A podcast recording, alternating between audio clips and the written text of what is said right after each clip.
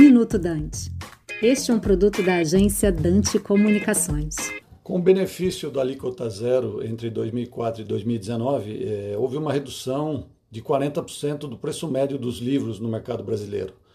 É, nessa mesma, nesse mesmo período, houve um crescimento muito grande do volume de vendas, ou seja, com o livro mais barato, houve um aumento do consumo por parte da população. A reforma tributária do governo era, ela poderá levar ao fim da isenção do tributo e ainda propõe uma alíquota de 12%, o que certamente levará a uma quebradeira na cadeia produtiva do livro. As livrarias já estão quase que desaparecendo no Brasil. Muitas editoras dificilmente sobreviverão a uma taxação tal, tão elevada.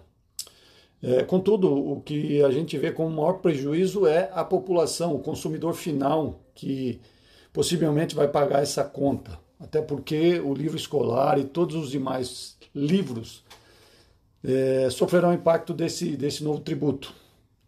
Nós vemos um cenário com muita preocupação, porque o livro não é apenas um produto, é educação, cultura, transformação social, transformação pessoal.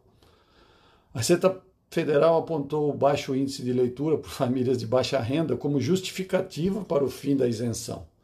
Deveria ser justamente o contrário. Eu mantenho a isenção como forma de, de aumentar o acesso das pessoas ao, ao livro. Eu acho que esse é o principal ponto. É, eu sou Ângelo Xavier, presidente da Associação Brasileira de Editores e Produtores de Conteúdo e Tecnologia Educacional, a Abre Livros, para o Minuto Dante. Você acabou de ouvir Minuto Dante, um produto da Dante Comunicações.